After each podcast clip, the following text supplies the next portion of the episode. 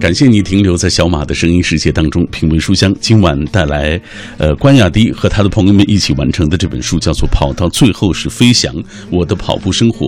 呃，刚刚呃预告完这本书，立刻就看到有朋友在微信平台上说：“哇，一直关注关雅迪的微博，天生勇气，竟然今天请到真人了啊！”马上我们就请出真人，到底是怎样的声音？关雅迪，呃，谢谢小马哥，特别高兴，哎呦，参加能。有终于有机会参加一个读书节目，经常我先参加个电影相关的节目啊，这次真的感觉感觉不一样。我想知道你在这你的微博中都写什么啊，让大家这么啊每天期盼着看。我可能有时候会分享一些我看书的一些想法，还有主要是看电影啊，看电影的一些想法。我以前也做过，因为我一直是一个电影人，做电影的制作啊，市场工作。但是我做过很长一段时间电影的评论的，有一个自己的小的节目，所以养成了习惯，嗯，总有看电影的想法。和阅读的一些想法分享给大家啊！现在可能最近这两年跑步比较多，就分享了很多跑步的事情。这两年真是我发现，我身边包括我每一次去奥体森林公园去看一看，都会发现有很多个跑步群体啊，跑步群啊。这个图书市场也出了很多关于跑步的书。是的，呃，我知你你读过类似的书吗？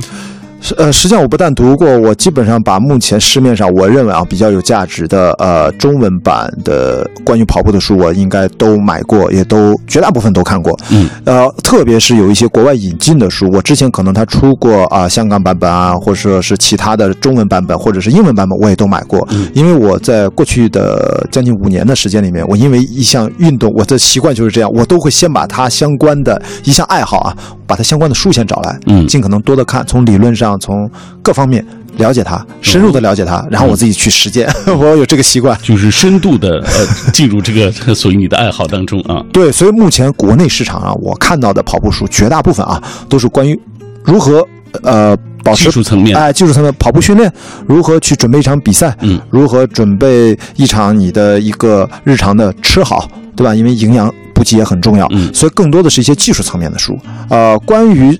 偏文学性、偏思想性和这种技术非技术类的书特别特别少。嗯，当然大家都知道这个耳熟能详的村上春树曾经，呃呃，村上春树，对不起，曾写写过一本最有名的《当中跑步是我们我们我这我们谈些什么》。对，除此之外就。嗯，大家了解可能就不多了，可能还有一本比较流行，叫《跑步圣经》，啊，也翻译过来，那本书卖了大概有四十年啊，一直还挺受欢迎的。我想知道你们这本书和那些书有什么不同？哎，这就是我觉得我们这次呢是请了、搜集了十几位啊有代表性的跑者，他们自己的故事，让他们自己讲述自己的故事。嗯，我只是在其中的作者之一，呃，但是我是这本书的算是策划人吧。嗯，然后我是觉得应该填补国内的一个跑。跑步的也算精神类消费品的一个空白。你看刚才讲了村上春树，嗯啊，不要说错了，和那个跑步圣经，好像都是国外人，没错。他们关于技术、非技术类以外的，他们的精神层面的感悟，他们的生活的变化。但是关于国内跑者，嗯，这样的故事、这样的书，我发现没有。所以这本书其实我们定位的还是我，我希望能够像中国版的跑步圣经那样，大家能够真正的。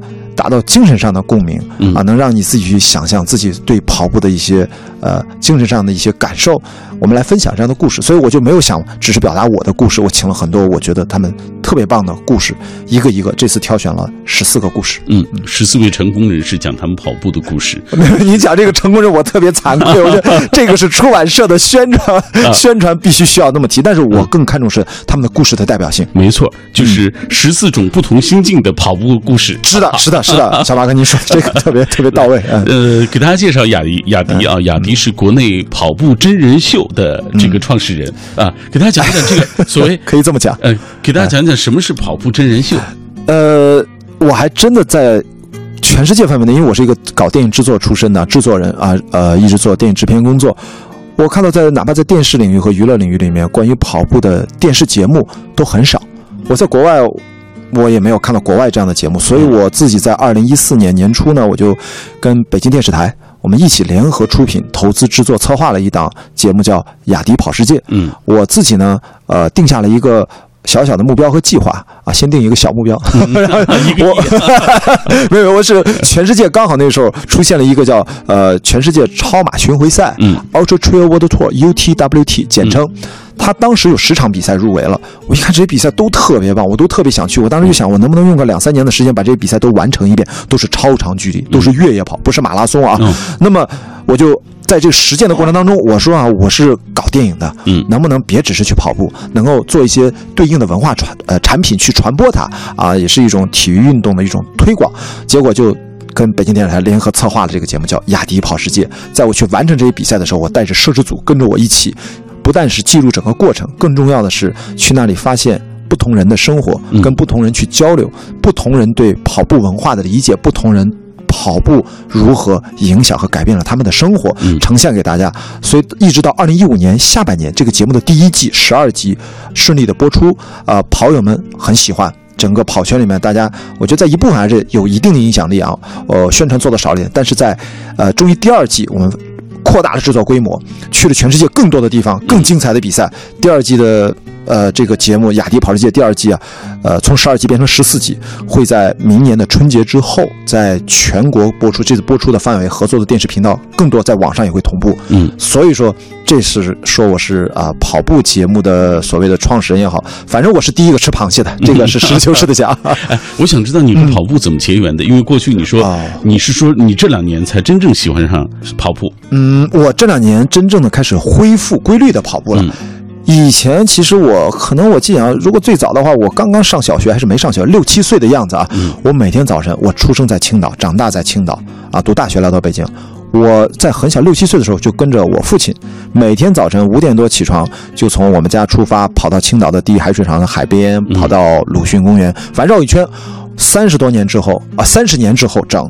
我回家用 GPS 手表量了一下那条经典路线，七点八公里，我才知道，每天早晨我那时候就跑，嗯，因为那是我父亲的习惯，我也不知道为什么要去跑，反正他说你给我出去跑吧，那就出去跑呗，嗯，所以说从小我就。那时候青岛你也知道，丘陵地带上上下下没有不像北京一马平川，对，所以可能那个时候我就觉得跑步就应该不是在平路上进行的，所以我后来为什么喜欢越野跑？但是呃后来就喜欢很多体育运动，但是真正的啊大学工作之后可能比较呃。呃，很忙，然后体育运动可能就少了一点。但是真正恢复是二零一零年的年底，二零一一年的年初。我觉得身体好像有点嗯不是很舒服，好像精神有点倦怠，能不能恢复一下？就开始啊恢复跑步了。但是真正开始比赛啊，是二零一二年的五月份，嗯啊，到现在四年多了。哎呦，嗯，四年多当中，这个雅迪啊，而且呃这个成绩很不错啊。过一会儿我们会告诉大家他是什么样的成绩。呃，这其中就是 你别吓着人家，也有酸甜苦辣的故事。呃，所以接下来我们要通过一个短片，我们先了解一下这本书啊，稍后继续和雅迪对话。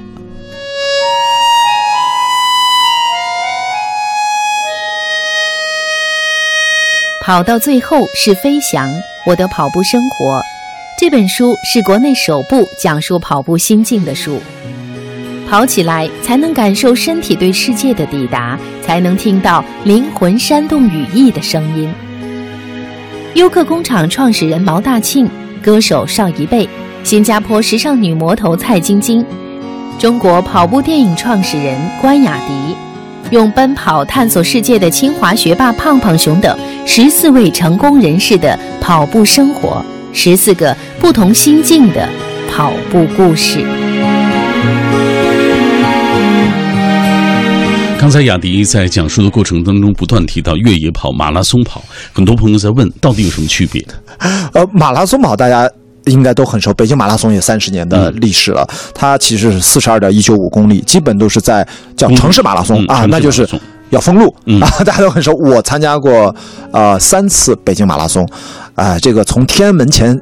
啊，跟几万人一起起跑的感觉还是挺好的啊，但每次跑到最后都抽筋了，非常狼狈。这个就是呃叫公路跑，呃也有呃马拉松、半程马拉松啊，十公里迷你啊，当然也有公路上的超马、超级马拉松，距离很长，超过四十二点一九五公里，呃一般来说都叫超马。但是对应的公路马拉松，呃就还有一项运动叫呃越野跑，这个越野跑就是更亲近大自然，它会在首先它路面不是公路。它可能在公园里面，可能在呃，基本上在景区里面，还有一些就是在真正的原始的，可能有的时候连路都没有啊，要翻山越岭，嗯啊，过河大桥，然后这个距离呢，呃，有短也有长，但是我个人喜欢的就是呃越野跑里面就是超级马拉松，所以算也算是超马越野，呃，那个距离可能就啊、至少是五十公里起，甚至一百公里、一百英里，就是一百六十八公里，甚至两百五十公里的多日赛，还有三百多公里的连续赛。我在过去的四年里面呢，我的第一场比赛就是越野跑。那么大概完成了有三四十场的比较难度比较大的，呃，百公里以上的这种越野跑赛事。刚才说从一百公里到最长的到三百五十公里，嗯呃，所以说大概这几年积累了这样的一些比赛的经验，嗯然后顺道也有了刚才说的那个跑步的真人秀的节目或者呃纪实类的节目啊，所以这就是越野跑跟马拉松截然不同，它跟大自然真正在一起，它关键要有很很强烈的很多爬升距离，你要爬到山上没，然后还要下降没错啊，。有的很多不怕爬升，有人就害怕下降，因为下降下降会更难吗？其实越野跑真正的魅力就是在于下降，嗯，上升呢，大家差距不是很大，但是跟精英选手们差距依然很大啊。嗯但是我们如果一般的朋友之间，那么真正的差距拉开的呢，都是看你的下坡技术。下坡的路面，我们叫有的可能相对平坦一点，但它也是土路，有石头，有碎石，有树根，可能有可能还泥泞。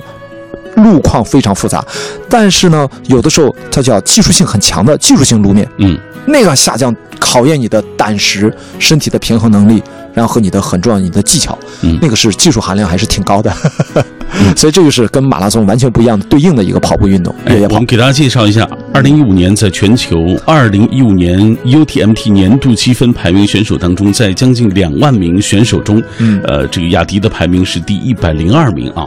可能我们很多人就是不了解所谓越野跑啊等等这样跑步的朋友，不知道这个成绩有多辉煌，是什么概念？啊 这个辉煌，这个是一个大词。你先给大家解释一下 UTMT。呃，对，叫 UTWT 啊 UTWT 这是一个，呃，其实是一个人家国外的国外体育运动发展都这样，它是一个算是民营组织吧，或者说一个私人组织嗯，它就是一个呃各种赛事的一个集合体。那么它每年会根据你完成它下面的这十场比赛，但是现在已经变成呃今年变成十二场，明年变成二十多场，哦发展非常快。那么你会有对应的积分，然后呢，你参加了一场比赛就有一场对应的积分，根据你的名次和成绩。但是虽然有十场比赛，不管你参加几场，最后只有最多三场比赛的积分加到一起，做一个年度的总排名。嗯我呢，在二零一五年、一六年都参加了很多 UTWT 的系列赛。那么在一五年呢，我参加的多一点，我应该是去了嗯七场吧，呃，其中完赛了五场，那么从中挑出三场成绩最好的积分进行总总积分排名。所以那年我记得是一百九十一百九十四分吧，排到一百零二位。跟我同时并排在一百零二位的是一位美国知名的明星级的选手，叫 Joe Grant。我当时想，哇，我居然跟他并列在一百零二一百零二名啊！我当时还很很高兴。但这个事情你说辉煌吧，我我身边懂越野跑的朋友觉得，哇，雅迪好努力啊！就你要去的比赛要多，积分也多嘛。嗯。但是呃，整体上你来看，能够有积分的，的确是将近两万名男性选手，还不嗯包括女性。那你排到一百零二，也是一个非常非常好的成绩了。嗯啊我很好奇，就是啊。到底跑步有什么魅力？有什么样的魅力啊？可以让你，呃，可以就是出国坐飞机自己花钱去啊，去跑步啊。呃因为我身边也有一位同事啊，对是我的领导啊，嗯，他就是有点休假的时间就能出去，就尽量出去跑步了。嗯我觉得很好，特别好奇。我就说，又花了钱，嗯又花了时间，而且你难得休假，你嗯休息不好，你反而要用在这个上面。我觉得不只是跑步，哎，你仔细看一看，现在关于体育运动的发展，特别是一些小项目，我们甚至以前觉得好像很容易忽略的项目，发展非常迅猛。嗯跑步是最显而易见的，最就在你我身边发生的频率最高的。我那天看了一个国内巨大的电商网站出了一个年度的分析报告，和一家呃官方的媒体合作的一个体育产业报告，居然一个很小的一个项目发展是速度最快的，超出所有的指标都是那个曲线非常高。你知道那是个什么运动？我都说说我都不相信，我都意识不到是钓鱼。哦我我只是想举着，今天不是聊钓鱼，我只是说。跑步是非常显而易见的，实际上除了跑步之外，各种各样的体育运动、小的细项都在蓬勃发展。而且我知道，好像关于跑步还有很多体育产业相关的啊，对对对对对对，包括我自己，甚至说我自己都创业的项目，也都是跟体育加娱乐紧密相关。做真人秀、做节目、做纪录片、做电影都可以啊，做制作啊，帮着一些品牌的赛事如何把它的品牌化做起来。所以我觉得，回到我们的普通的跑者啊，真正的我认为是中国现在正在发生巨大的这种这种变革变化，因为你生活。基本上水平基本上，嗯，吃喝不愁了之后，你一定在所谓的经济基础决定上层建筑。我们在思想的精神追求层面，一定有了更高的要求。那么体育运动，包括特别是跑步，它就是能满足你的这种追求的一种很好的一个通道和管道。具体到为什么你的领导，我身边的朋友，像我也愿意去国外去跑。国外的可能服务更好一点，嗯，你花同样的钱，你在国内可能享受不到这样的软性的服务，而且的确开阔眼界。但是目的是什么？我认为是一种在日常熟悉的日常当中啊，北京、上海大都市里面，你要寻寻找一种通过运动在满足自己兴趣的时候，寻找一种陌生感。嗯，这种陌生感，你去到一个地方很新鲜，参加比赛，你见到的人也不一样，任何的一切都不一样。在不断的寻找陌生感过程当中，你其实会是一个自我重新发现的过程。各种在你周遭都在发生变化，那没有发生变化的是什么？嗯，你最后你会发现一次又一次的这种陌生感的触碰，最终你会发现，哎，有些东西它是留在你心里面的，那可能你会有一个更更加重新认知自己的一个过程。但我说的稍微听着 虚虚了一点，有点虚了，但是。有的时候它的魅力就在这儿，嗯，如果他如果能特别清晰的用语言表达出来，我觉得可能是不是也不会那么多人上了这条贼船，对吧？也有些共性的东西，嗯，哎，今天我们请到的是关雅迪走进我们的直播室，为大家带来他和他的呃十四位朋友啊，一共十四位朋友共同完成的一本书，叫做《跑到最后是飞翔：我的跑步生活》。这样，我们接下来先通过一个短片，我们来了解其中的几位作者的情况。跑到最后是飞翔，我的跑步生活。作者介绍：毛大庆，原万科集团高级副总裁，他通过跑步治愈了抑郁症。现在的毛大庆是狂热的马拉松爱好者，无论多忙，他都会抽时间参加全世界各地马拉松比赛。他还积极推广马拉松运动，二零一五年成立毛线团公益跑团。布朗恩·鲍威尔。全球超级马拉松和越野跑最有影响力的人物之一，美国越野跑协会顾问，他还是一位经验丰富的教练，指导过众多跑者成功完成了超马比赛。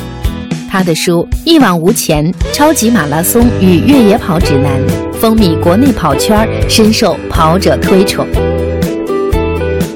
邵一贝，北大才女，独立音乐人。喜欢跑步的文艺女青年，代表歌曲有《大龄文艺女青年之歌》《麦兜响当当》等。出版图书《我站在蚂蚁这一边》。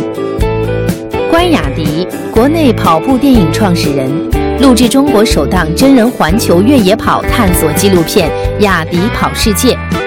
在全球2015年 UTWT 年度积分排名选手中，在近两万名选手中积分排名第一百零二。过去四年完成超级马拉松越野赛三十多场。这些年，社会上出现了越来越多的所谓跑步群，身边也有人越来越多的安利你。呃，跑步的好处啊，跑步有什么好？它会让你越来越健康，使我们对自己的生命有更多的控制力，挫折也不再让你烦躁。还有人说，跑步是对付疲惫、懒惰、肥胖、郁闷和失恋的良方。到底跑步真有这么大的一个所谓功效吗？今天晚上我就请到了一位跑者走进我们的直播室，跟大家一起来分享。同时，他还带来了他和他的朋友们一起完成的一部作品，叫做《跑到最后是飞翔：我的跑步生活》。这就是。关雅迪，呃，关雅迪，接下来咱们继续来看看大家的留言。今天还真有很多喜欢跑步的朋友来分享我们这期节目啊。Dear Future，他说跑步对于我来说就是对抗孤独和虚无的方式，也是在一次一次的奔跑当当中，呃，对自己有了重新的认识。他说跑步四年多，跑步加旅行，参加过香港扎达。澳门银河，呃，新加坡日落，马来西亚的槟城，以及国内十多个城市的半马啊，这种哇啊，也去了很多地方，也去了很多地方。对，这个他用的这个方式是跑步加旅行。对，而且他提到那个关键词，我特别有啊同感，就他提到了孤独，嗯，对吧？我觉得其实真的通过运动啊，不只是跑步，跑步是当然是一个最直接的方式，能够让你在日常生活当中。啊，用一种新的方式去触碰孤独，嗯，甚至是拥抱孤独，嗯孤独让我们这个人的精神啊、心灵变得更加完整，这是我的一点点感想。嗯说得好，呃，这位他说我喜欢跑步，看了关雅迪的电视节目之后，挺喜欢他的，阳光帅气。他说我第一次个人参赛是半马，成绩是两小时十六分钟啊，这个成绩怎么样？哎，作为第一次参加半马来说，我认为，哎，他是一个男性选手吗？还是女性选手？我不知道。嗯，对，看不出来。如果呃，不管是男女，这都是一个作为第一次来说是一个很好的成绩，我觉得。嗯呃，怎么保护膝盖？他特别问这个问题了。啊，这个的确是这是一个特别好的话题。我今天时间宝贵，我用最简单的方式来回答呢，就是呃，不只是保护膝盖，保护全身的关节。第一重要的是你要打好力量基础啊，恢复肌肉的弹性。嗯所以在不要贸然的，就是跑得很欢快，跑嗨了，先去做一些呃就基础训练。要做一些热力量训练不是呃不是这个不是那么简单，是要一个月到三个月专门的在健身房或者在家里面用哑铃、杠铃练力量，激活你的肌肉嗯，因为保护关节。外面是靠你的肌肉，那是我们身体最重要的武器，就是肌肉。所以就是力量训练是基础。第二点呢，正确科学的跑步姿态、嗯跑步姿势一定要重新学习，不是迈开腿跑就好了。它有一套方法，市面上有很多书。最后一点就是注意强度要循序渐进。嗯强度两个维度，一个是你跑步的距离的强度，还有一个是速度的强度。呃呃，慢慢的增加。这三点呢，同时去。啊、关照自己，提醒自己，同时进行，那应该很少机会你受伤，特别是膝盖没有问题的，应该是越练越强。只要你尊重运动规律，相信科学方法，没有问题。嗯，尊重运动规律，相信科学方法啊，两点非常重要。心如止水，静静生活，在分享自己的这个跑者的生涯。他说，第一次去香港参加扎达马拉松时，也是第一次坐飞机，第一次去香港，满满都是新鲜感。陌生的世界带来的视觉和心理的冲击可想而知。在维多利亚公园领取参赛包时，看到只有大概十个志愿者在分发装备，跑者们也在有序的排队，让参加过很多次国内半程马拉松的我非常惊讶。原来只有十多个志愿者也可以井然有序的、高效的完成装备的发放，这在国内是根本不可能的事情。然后比赛的当天是分段起跑，这在国内也不可能实现。呃，凌晨五六点钟。和数万人站在起点，竟然几乎没有人说话，身边站着的都是轻声细语的，能听出日语、韩国语啊，包括台湾腔，还有英语等等啊。整个呃跑步的这个过程当中都是非常的安静。呃，想问一下亚迪兄，是否去东南亚参加过跑步啊？我是去参加过新加坡日落马拉松以及马来西亚槟城马拉松，都是半马啊，真正的体会到在在东南亚潮湿闷热的气候下跑步的艰难，才起跑五分钟你就浑身湿透了啊！他说特别的难受，他说尤其我是女生啊，特别尴尬，浑身湿透的尴尬啊。没有浑身湿透也可以很性感，没有这个，我觉得不要我尴尬。呃，他说东南亚这种闷热，我去在一二零一二年到二零一三年，我几乎把当时的香港所有的百公里的比赛都完成了一遍，所以我当然非常了解那个地方的气候特点，因为不同的月份都去过好多次。呃，但是东南亚我也去过，呃，不是那么冷的地方，比如我在今年吧，今年五月份，呃，我去的是珠峰马拉松，在尼泊尔。嗯，那那也算差不多东南亚吧，那有点不太准确，但那个地方很冷啊，所以说呃，对于他来说，我觉得他刚才给我印象最深的，其实他提到了一个词。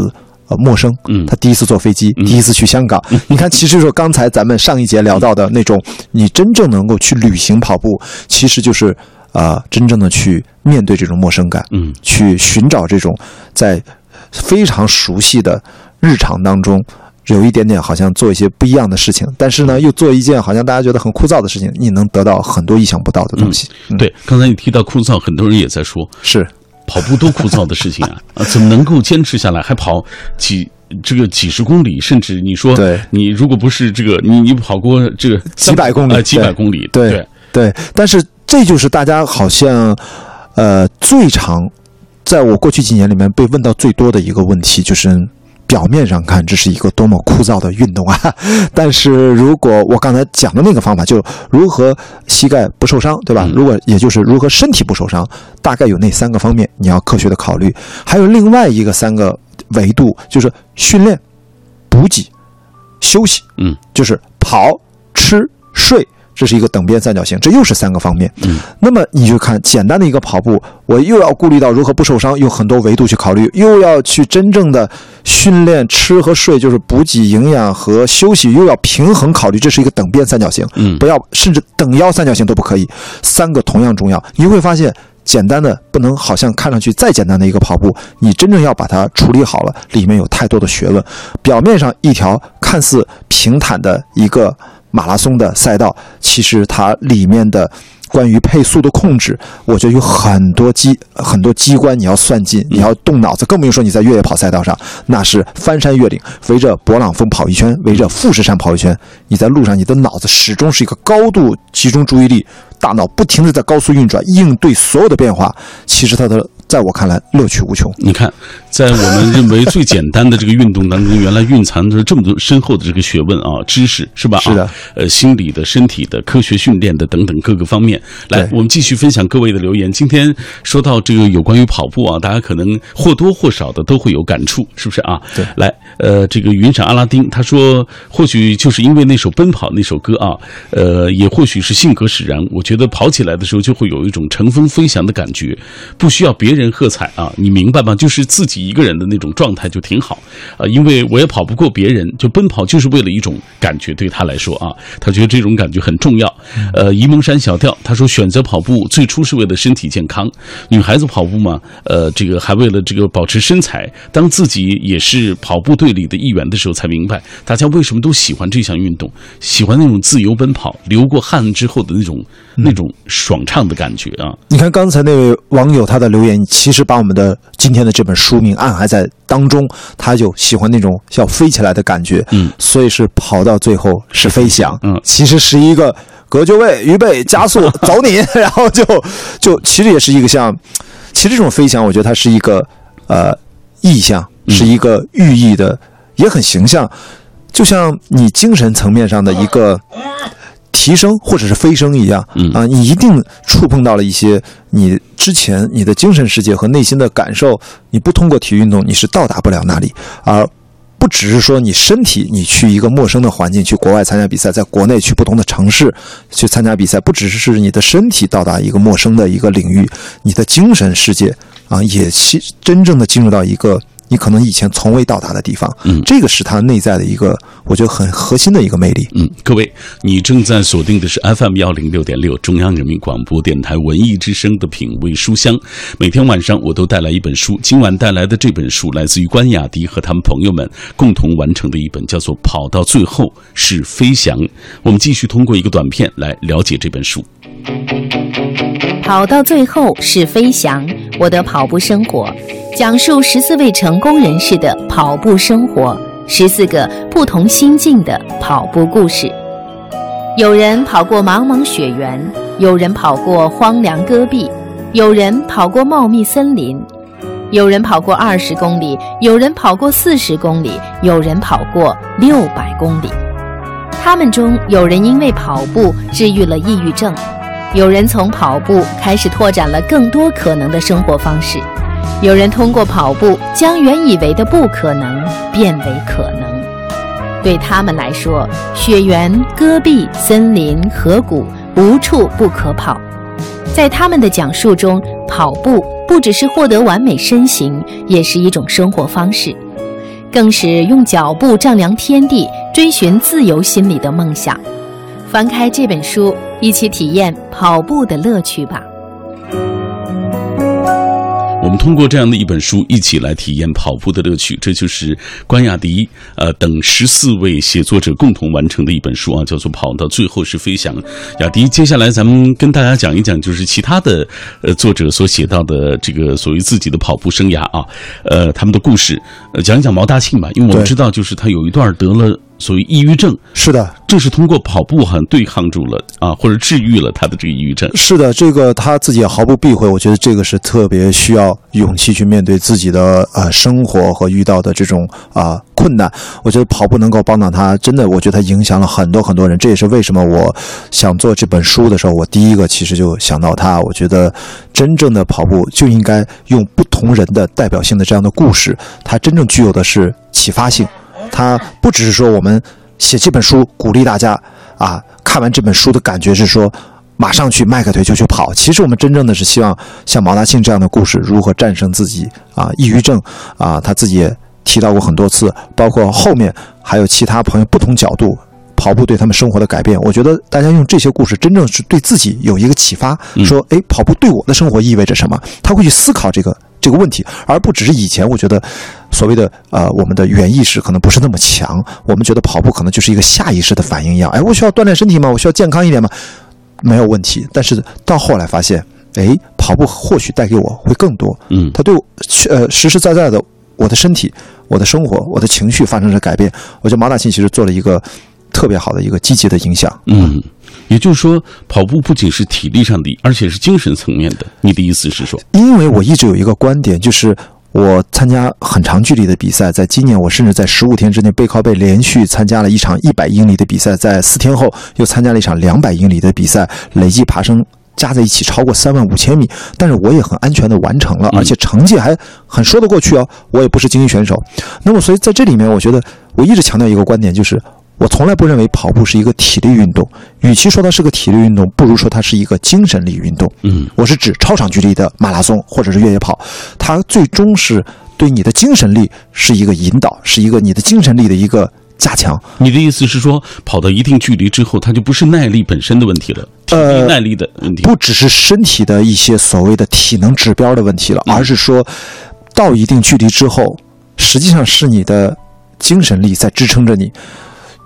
让你按照自己身体适应的、接受的这种习惯去补给、去吃。你像我们在比赛当中啊，我三百五十公里这个比赛叫四 K，欧洲勃朗峰的呃，整个阿尔卑斯山脉四大山峰都会经过三百五十公里，啊，累计爬升两万五千米。在那个过程当中，我们大概超过。大概有六天的时间在不停的运动，中间你自己安排睡觉，自己安排饮食，进补给站自己带着吃。实际上你是靠你的头脑的清醒、你的意志力、你的精神力，让自己的合理安排自己的身体、你的输出、你的输入就摄入吧，你要吃嘛，然后你的休息，你迅速如果在短时间内让身体要迅速恢复，还能继续。所以其实是考验的是大脑，不只是身体。大脑是身体当中最重要的一部分。如果你把跑步只当成一个，我能跑多快我就跑多快，我能跑多远就跑多远，不是那么简单啊！一定是真正的最强大的肌肉是在头头部，而不是你的大腿，嗯，不是靠你的胳膊，不是这样。所以它是一个精神力运动。嗯，这本书当中还有邵一贝啊，对，他也喜欢这个所谓跑啊，他是一个很典型的文艺跑者，我觉得，而且他实际上。呃，非常早他就接触了这项运动啊！我了解他，他他一二年吧，一二年。一三年就完成了厦门马拉松的全马，嗯啊，当然现在也有很多啊娱乐行业的啊，不管是音乐人啊和电影行业的演员啊、主持人啊，都越来越多喜欢跑步啊，也很推广跑步。所以我觉得他在里面就讲述他讲很多有意思跑步的细节，嗯啊，真正的去去参加，我记得他的第一场比赛是在西乌珠穆沁旗的一个草原马拉松，他也这么写的啊，嗯，然后最后他他参加了十公里那个组，冲到终点的时候发现他居然是那场。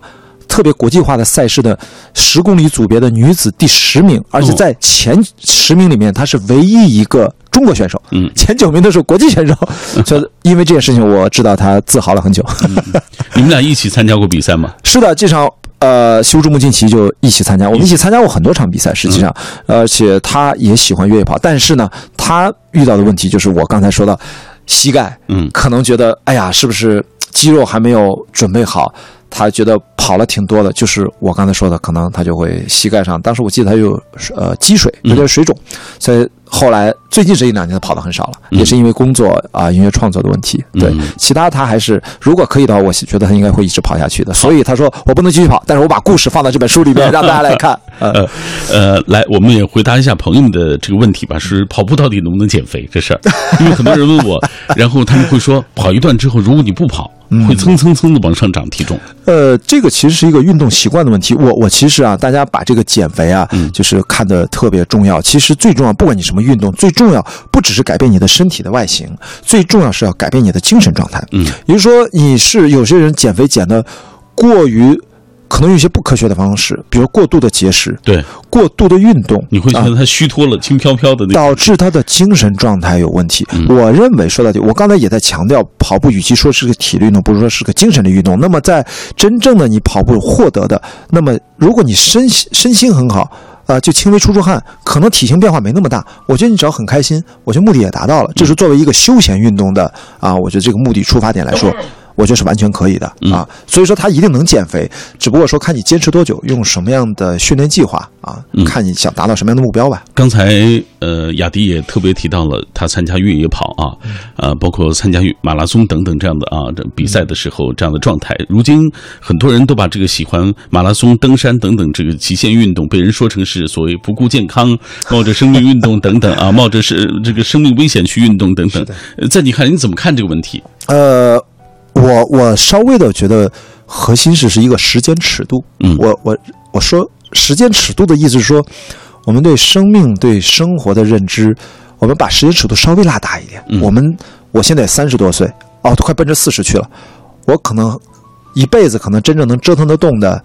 真正想按照自己的意愿去生活，去去寻找一些啊快乐和幸福的方式的时间，剩下可能三十多年。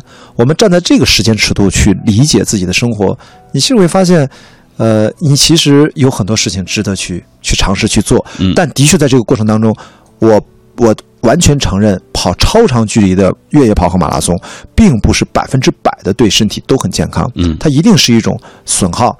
是一种磨损，当然你得知道怎么恢复啊。你有些磨损其实它会恢复的，但是呢，我觉得就是一个权衡，用时间更长的生命的尺度来看待这个问题的时候，我们丢掉了一些东西，可能冒着某些层面健康指标的一些呃发生的一些对身体有害的一些变化，这的确有这个风险，嗯啊，但是你要补给好休息好。但是我觉得我换来的可能是一个人生命当中在短暂的一生当中会有一些。嗯，略略不同，只属于自己的一些体验，比如说一些挫折，比如说一些我说那种陌生感啊，不同的陌生感带给你的自我那种精神上的完整，和能让你的精神能够去到一些以前从未去到的地方。我只说一个很小的例子，就是我们跑百公里、百英里的比赛，经常要至少奔跑过一个晚上，甚至要两个夜晚。三百多公里那个比赛五六个晚上，那么每次你都要面对着太阳落下山。天一片漆黑，你在群山当中，前后只有你一个人，你要冲进黑暗当中，然后你要连跑六七个小，可能十个小时以上，到凌晨五六点，天东方发白，第一缕阳光照到你身上，你要连跑一个晚上，带着头灯，就一个人孤独的身影在群山当中。当你看到第一束阳光照在身上的时候，你会感觉到生命的那种。轮回的感觉，我又活过来了。所以说，每次经历着一次又一次的从黑暗到天明的这种轮回的这种过程，我每次都能感觉到一种生命力的增长。这种感受，我觉得是会有风险，是可能不百分之百健康，但又怎样？嗯，哎呀，雅迪描述的那个状态是我们特别向往的那个感受，就觉得他自己沉浸在那个世界当中，觉得特别美好啊。来，我们看看大家吧，可能不像雅迪这样的运动达人，大家的这个运动可能都是呃，比如说是比较简单的啊，但是对他们个人是有效的啊。呃，这位小小的粉红兔子说，前几天刚去健身房咨询，准备开启锻炼模式啊，跑步是必不可少的一项。冬天和天气不好的时候在室内跑，夏天就去公园跑。当然，想法是好的，就是不知道能不能这个坚持下来啊！我想最重要的就是坚持这两个字啊。呃，苏北草根新闻说，大型活动没参加过，因为没空。我晚上呢也会在马路上小跑。现在各地都掀起了马拉松热，北京几乎每几年都会举办啊，每年都会举办几场啊。北京人有一个风俗，就是跑马拉松的时候会在天安门墙根儿啊，尿红墙，尿红墙啊，就是 求得身心健康，说是。但据说这个传今年因为有人特别管这个事儿，好像今年的鸟红墙好像就减少了很多。嗯嗯，这是外地人吐槽咱们北京人。他说了，呃，今年我们家乡也举办了一场马拉松，好多呃这个健跑团来参加，央视体育频道还报道了全程啊。他觉得这个事情很牛啊，很值得这个讲一讲。下面这位朋友他说了，呃，喜欢跑后默默感知自己身体的酸痛感的感受。他说今年这个手残啊，报名参加了明年二月十九号的。日本京都马拉松，是全程马拉松的。哇哦他说我的这是我的第一个全程马拉松。